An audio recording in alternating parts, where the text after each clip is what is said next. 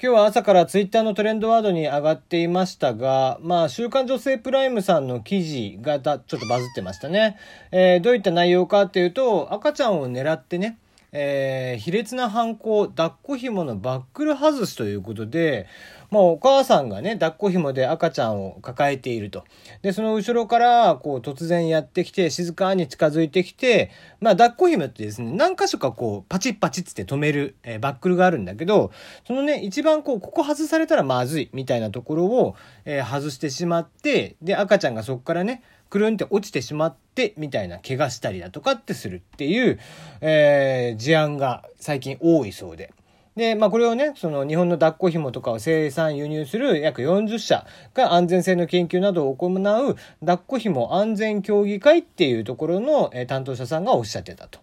いうことらしいですね。いや、もう、こんなことをするやつがさ、まあなんだろう、その、どういう人がやるんだろうって思って、その記事読んでたら、その一人はおばさん。だったりとか、一人は50代くらいの白髪混じりの男性とかね。うん、なんかこう、その年齢とか性別とかってあんまり関係がないみたいで、まあ正直ね、そんなことになってたんだって全く知らなかったんでね、こういった事案があるっていうのは。まあ殺人事件に近くなっちゃうからね、こういったことって。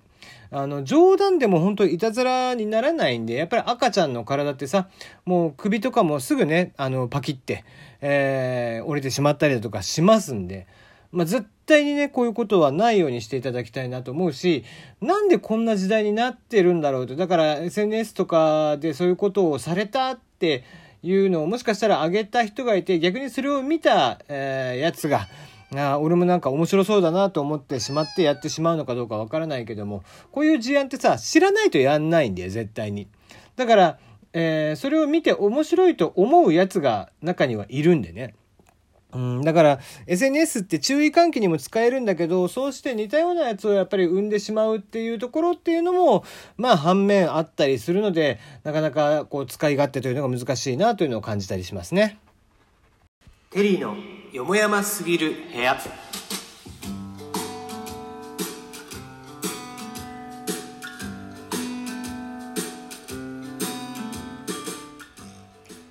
改めましてこんばんはテリーでございます。皆様いかがお過ごしでしょうか？まあ本当にねこういうばっかばっかりだなっていう世の中気がしますね。うんまあこういうやつが消えないっていうとあのこうどうしたらいいもんかね。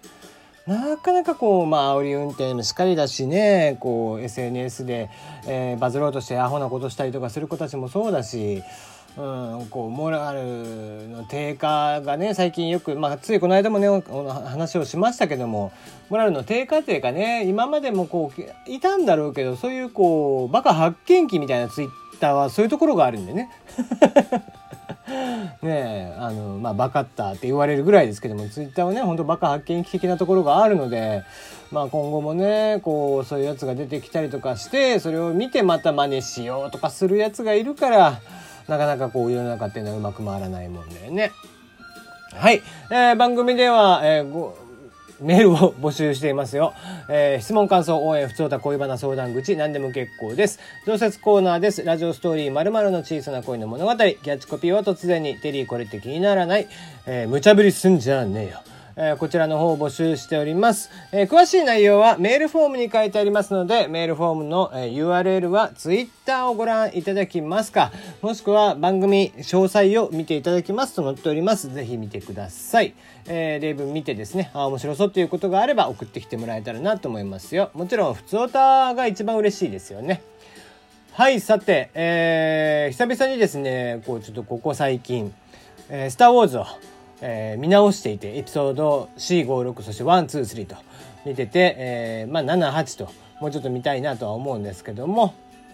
ね、えー、12月にはエピソード9がいよいよやってきますし、えー、どうやらね、ユア・マクレガーがやるオビワン・ケノービの、えー、スピンオフ的な話も新作やるんでしょ、うん、そういうのも決定してるみたいですし、まあ、なんとなくこう、まだまだ、えー、スター・ウォーズは楽しめさせていただけるのかなという感じがしますね。うん。まあ、あの、ジェダイこそ出てこないけどね、ローグワンとかもすごい面白いんでね、やっぱ楽しみに、えー、したいですよね。ローグワンも 3D で、あ、4D で見に行きましたけどね。うん。えー、さて、えー、今日はと、えー、ラジオトークのね、えー、共通テーマ、最近学んだ知識を披露する、こちらを話をしようかなと思っておりますよ。えー、というか別にその話じゃなかったんだけどさ、たまたまね、ああ、これいけんじゃねえのっていうことで話をしたいなと思うんですが、ツイッターの夢を見る島プレイ中さんというね、えー、アカウントの方、こちらの方がですね、えー、ちょっとバズっていましたので、えー、そちらを読んでみたいなと思っております。えどういった内容だったかというと、ゼルドの、えゼルダの夢を見る島で、YouTuber の道具屋で持ち逃げする裏技を見た息子。やってみて本当だって言っていたので次に店行った時に倍額取ら取られてしまえって思っていたら、えー、店主にビーム食らって死んだ上に ヒロインや妖精に泥棒って呼ばれるようになりマジへこんでると任天堂さん良い教育をありがとうということでねで、まあもう、もうちょっと続きがあるんで、そちらも読んでみましょう。えー、現実でも一度こういうことをしたら、周りの人はずっとあなたをそういう目で見るんだよって言ったら、神妙な顔でうなずいていたと。えー、ビーム食らうところまでは YouTuber の動画で見たのでそれが面白かったからやってみたらしいけども泥棒と呼ばれるようになるとは知らなかったみたい大事な場面で「あねえねえ泥棒まるがね」ってヒロインに話しかけられるのを見ると「ああ」ってなると特に息子は自分の名前を入れてやっていたので余計にへこんでいるということですね。えー、最後はですね、えー、無事息子が夢を見る島をクリアしたんだけど、ラスボス倒した後でよくやりましたね、泥棒。大えー、階段を上がってきなさい。的なセリフが流れて、さすがに苦笑い。そして最後の締めの場面の、ありがとう、泥棒。で、さすがに、ほんと最低だなと。台無しもいいところって親子で大笑いしました。ということで、ああ、すごいな、任天堂ってこんな設定を入れ込んでるんだなって思ってね。うん、で、これどうやら、あの、今今始まったお話じゃなくて、結構昔から、あの、ゼルダシリーズやってたりとか、他の作品でもやってたりとかするみたいですね。風来の試練とか、えー、ポケモンダンジョンでも、えー、似たようなことがあったりだとかっていうことで、なんだろうな、任天堂のこういうとこがすごく僕は好きですね。やっぱり、なんかブレないというか、うん、子供に対してのそのゲームっていうものって、えー、あくまでゲームとして捉えている、まあ、プレステなんかはそうかなっていう気がしてますけども、あくまでデバイスとして、えー、の、そのゲーム、ゲームをゲームとして捉えてデバイスを作っているプレステっていうものと、僕はこう、任天堂ってスイッチを作る時も、それ、あの Wii なんかの時もそうだったんだけど、ゲーム機がコミュニケーションツールの一つとして彼らは作ってるんだろうなって気がしているんだよね。例えば今回発売された、えー、フィットリングかな、えー、リングフィットかとかっていうね、あのー、ヘルスケアのやつとかも、まあ多分そんな売れないと思うよ。あの、まあまあ、そこそこ売れるのかもしれないんだけど、その他のね、え、マリオとかっていう風な売れ方はしないでしょう。でもこう、あえてそこにこう果敢にチャレンジして、し続けてるわけじゃん。ウィーフィットもあったよね。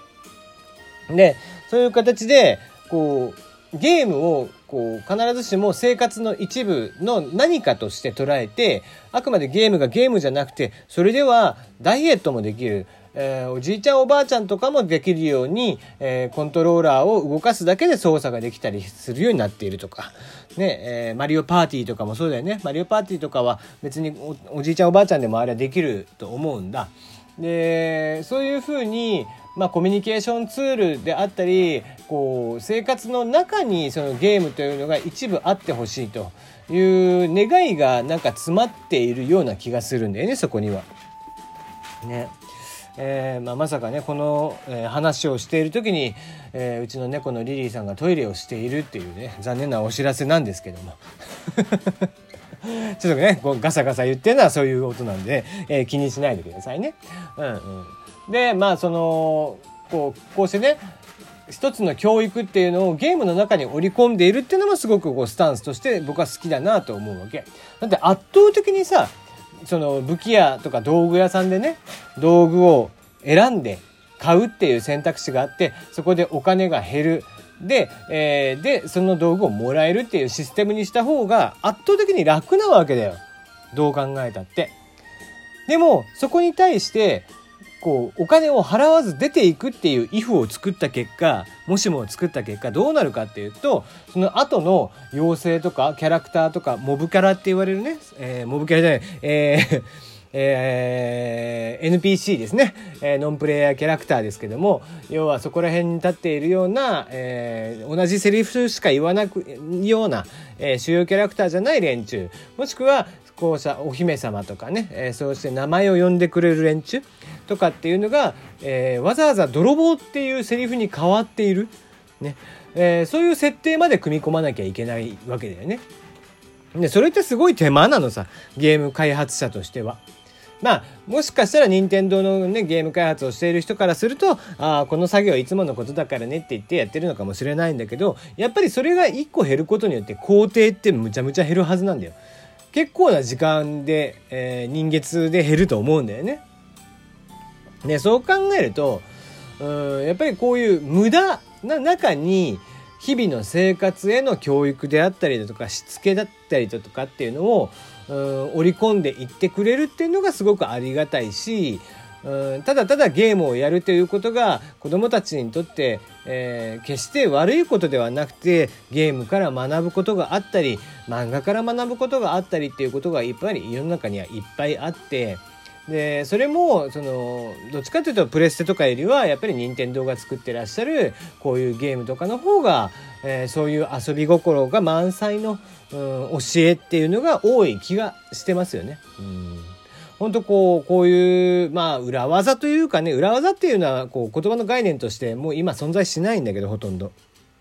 ね、こういうこう遊び心のある、えー、いたずらですね、え、イースターエッグとも呼べるのかな、えー、そういったものが散りばめられている任天堂のゲームっていうのは本当に素晴らしいなと改めて感じたっていうとこですね。今日はここまでです。また明日。